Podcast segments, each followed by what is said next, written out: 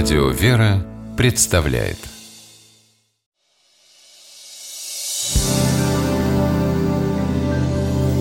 Первый источник.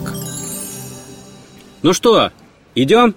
Ой, прости, помню, обещал, но не могу. Срочно отчет нужно переделать.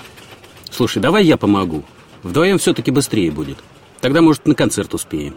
Ну, ты не обязан мне помогать. Да ладно тебе Все мы должны носить тяготы друг друга Хорошо сказано Тогда точно успеем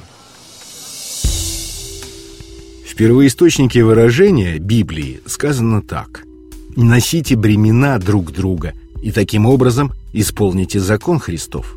Так говорит святой апостол Павел в своем послании к Галатам. Бремена, то есть тяготы.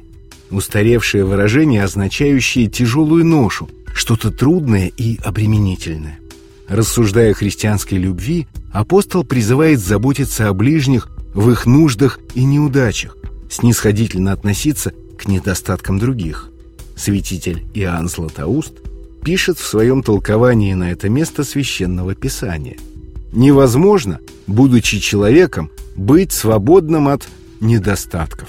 Апостол убеждает не быть строгими судьями погрешностей других, но терпеливо сносить недостатки ближних, чтобы и другие сносили наши собственные недостатки.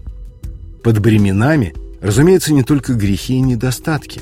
Более широкое понимание слова подразумевает любые тяготы и невзгоды, с которыми может столкнуться человек. Все, что может удручать человека в его жизни, и с чем он не в силах справиться, и духовно, и материально, должно и нами чувствоваться как угнетающее нас самих.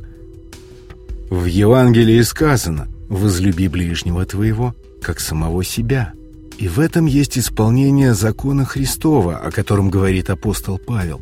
Для галатов оно возможно только тогда, когда они станут помогать сносить бремена своим братьям, уточняет апостол.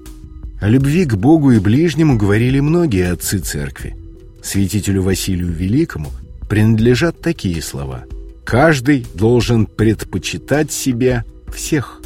Он же говорит «друг друга тяготы носить, снимать с ближнего тяжесть греховную и приводить к общению с Богом. Носить тяготы друг друга. Это библейское выражение и сегодня указывает на необходимость помогать друг другу в преодолении жизненных невзгод. Первый источник